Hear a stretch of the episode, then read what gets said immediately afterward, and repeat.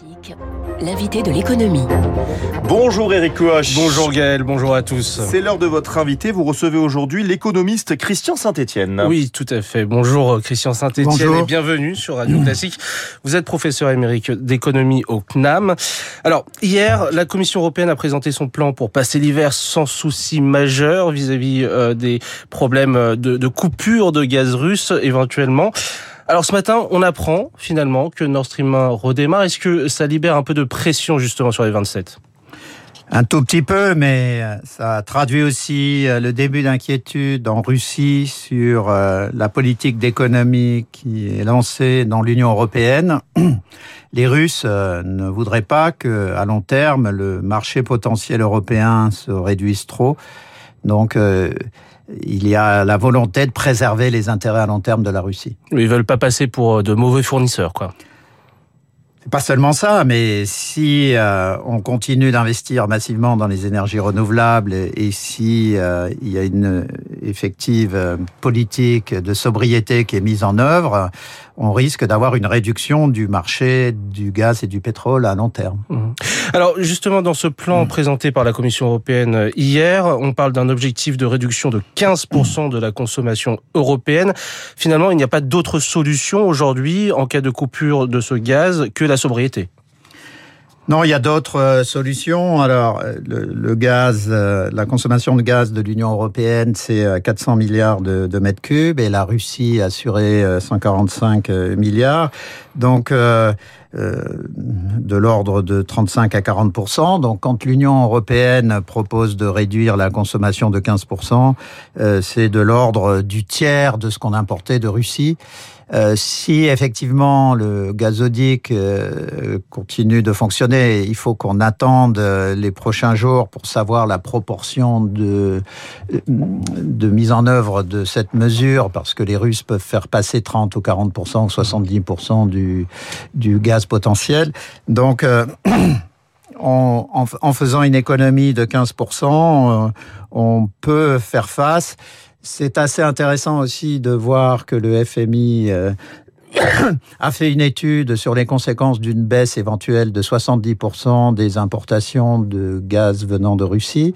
70% de, du gaz de Russie, ça représente donc euh, de l'ordre de 30% de euh, la consommation européenne. Donc là, pour faire simple et pour les auditeurs qui voient des entendent des chiffres de tous les côtés, en gros, si euh, euh, on réussissait à faire la baisse de la consommation qui est proposée de 15%, ça représenterait euh, la moitié de, de, des importations incompressibles de Russie. Mmh.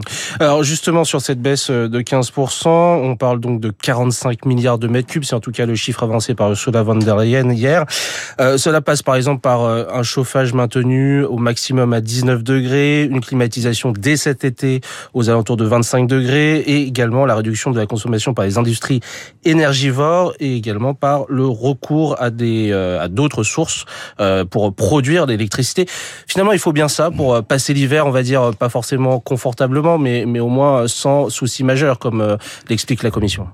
Alors, il, faut effectivement des mesures d'économie de la part des ménages, euh, mais euh, l'économie principale doit venir euh, du secteur productif, ce qui est un gros problème parce qu'on a déjà une crise d'offres en Europe. Oh. Donc si on rajoute à cette crise d'offres une réduction supplémentaire de la production industrielle liée à la baisse des sources d'énergie, on aura un problème considérable. C'est pour ça qu'il ne faut pas tout faire porter sur l'industrie et qu'il faut effectivement, comme c'est proposé, euh, réduire euh, le, le, chauffage euh, cet hiver, mais surtout la climatisation cet été.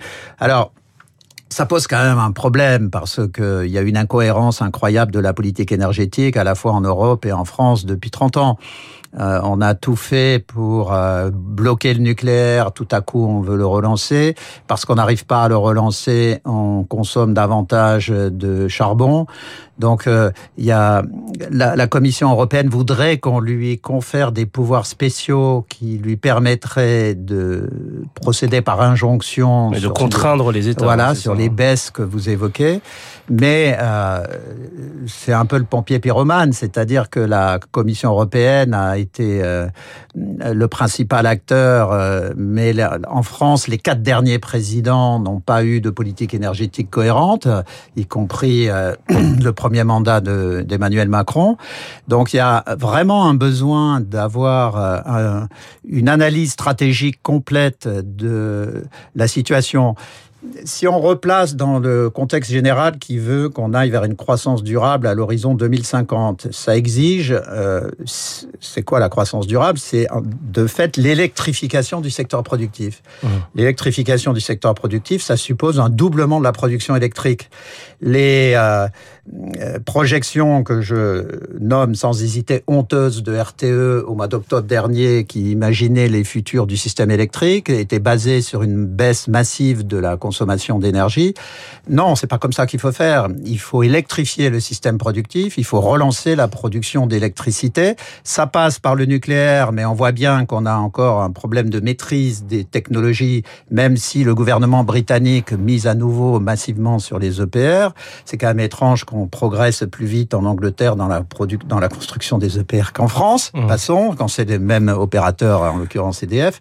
Il y a un vrai problème aussi de contrôle de, des systèmes techniques chez EDF. Donc, euh, il y a eu des progrès depuis un an après la, la désignation d'un responsable des technologies chez EDF, mais ça ne progresse pas suffisamment vite.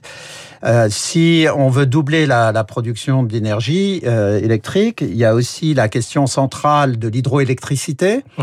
EDF, juste sur ce point, n'investit quasiment plus sur euh, les barrages depuis une dizaine d'années parce qu'il y a le risque qu'ils en perdent le contrôle lié à une directive sur l'eau et une autre directive sur euh, sur les barrages. Là, c'est la responsabilité de la France qui, depuis une quinzaine d'années, ne sait plus où elle va en termes de politique énergétique. Donc, il va si on veut aller dans cette direction, il faut miser sur l'hydroélectricité, sur la biomasse. Il faut investir massivement sur le photovoltaïque et il faut euh, continuer d'investir sur l'éolien marin. Donc, euh, on ne voit pas euh, une politique cohérente, massive, menée au plan français depuis malheureusement trop longtemps. Mais, mais là, dans l'urgence concernant cette électrification, c'est-à-dire qu'on va devoir réutiliser finalement des énergies fossiles qu'on avait un peu délaissées, le charbon, le pétrole. On, on sait que les industries se sont préparés justement potentiellement à ce retour au pétrole pour pouvoir continuer à produire. Oui, mais alors ce qui est encore plus terrifiant, c'est que on en revient à l'électricité, au gaz et au charbon, mais en Allemagne, parce hmm. que par l'imbécilité de ceux qui ont mené les politiques publiques en France sur l'énergie, on a fermé un grand nombre de centrales électriques au gaz, hmm. qui sont quand même moins polluantes que les centrales électriques au charbon, surtout venant d'Allemagne.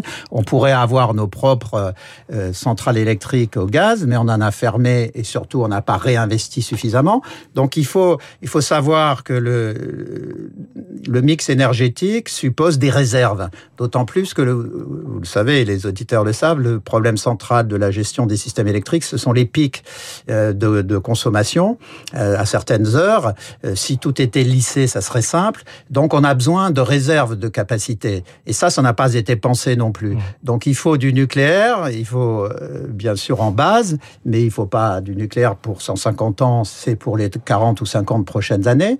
Et il faut investir massivement sur le renouvelable. Christian Saint-Etienne, euh, pour être clair et pour conclure, euh, au vu de la situation pour cet hiver, est-ce qu'il faut craindre des coupures? Alors on parle des coupures d'électricité pour l'industrie, mais est-ce qu'il faut craindre également des coupures chez nous, chez, chez chacun des Français par exemple? Alors, euh, il y a deux possibilités. La première, c'est qu'EDF euh, arrive à sortir du sac de nœuds et à remettre en route ses centrales nucléaires, euh, notamment les réacteurs euh, ayant des problèmes de corrosion. À ce moment-là, il n'y a pas de problème parce qu'il se trouve que nous avons des capacités d'importation de gaz liquéfié qui font que nous n'aurons pas de problème d'approvisionnement de gaz. C'est plutôt l'Europe centrale qui souffrira beaucoup et éventuellement l'Allemagne. Donc euh, éventuellement, euh, il y aura des baisses euh, imposées de température dans les bâtiments publics et peut-être chez les privés. Mais comme on le disait dans le programme précédent, si on veut que les Français s'adaptent au réchauffement climatique et si on veut que on se prépare à une transformation du système énergétique, il va falloir faire jouer le signal prix. Et c'est pour ça que je regrette très fortement les discussions cette nuit à l'Assemblée. Le mieux, c'est toujours les aides ciblées sur les ménages ayant les revenus les plus faibles, mais des mesures sur les prix sont d'une imbécilité totale à la fois à court terme, à moyen et à long terme. Très bien. Alors donc on se prépare à un hiver quand même compliqué, Gaël, pour, pour oui, sur, le plan, sur le plan énergétique en tout ça cas. Ça a l'air compliqué. Merci beaucoup Eric Cuoche, merci Christian Saint-Etienne. Très bonne journée à vous deux. Il est 7h25, c'est l'heure de l'info politique de Marcelo Weisfred. On parle de Bruno Le.